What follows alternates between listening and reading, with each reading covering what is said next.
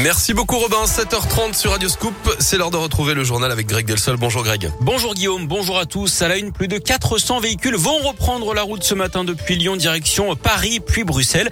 Le convoi de la liberté doit repartir vers 8h de Saint-Priest, porte des Alpes. Ils auraient été rejoints par des routiers et un tracteur. Ils vont prendre les routes secondaires en direction Dijon via Villefranche, puis Auxerre et Paris.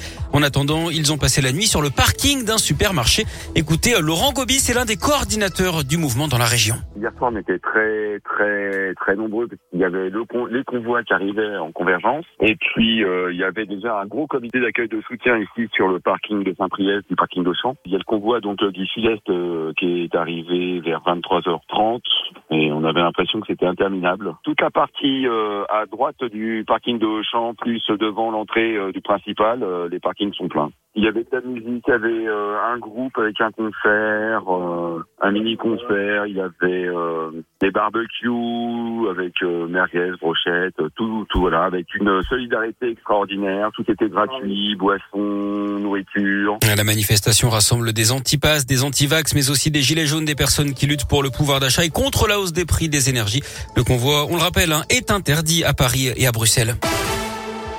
La ville de Lyon donne son feu vert à la ZFE, la zone à faible émission. Les élus ont voté pour son amplification au 1er septembre prochain. Reste maintenant à la métropole à entériner l'interdiction des véhicules critères 5 et non classés. Ce sera voté le 14 mars prochain.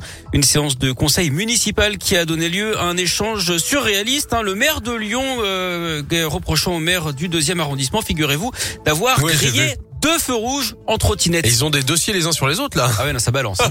Le procès de l'auteur présumé d'un incendie mortel à Lyon il y a trois ans, de nouveau reporté. L'homme a été arrêté en Tunisie où il doit être jugé.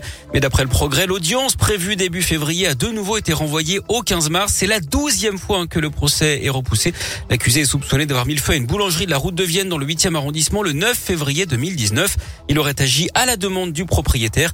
Une jeune femme enceinte et sa fille de 4 ans étaient décédées. Lyon est-elle une ville de vélo? Notre ville qui se classe sixième hein, du baromètre des villes cyclables. Il a été réalisé par la Fédération française des usagers de la bicyclette. Avec du mieux chez nous puisque d'après cette étude, la satisfaction des cyclistes lyonnais a progressé.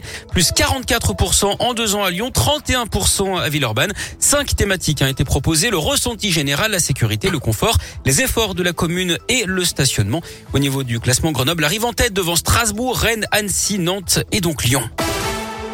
En parlant vélo, Auvergne-Rhône-Alpes sera le terrain de jeu des stars du cyclisme. Le parcours de la 74e édition du Critérium du Dauphiné a été officialisé hier à l'hôtel de région à Confluence à Lyon.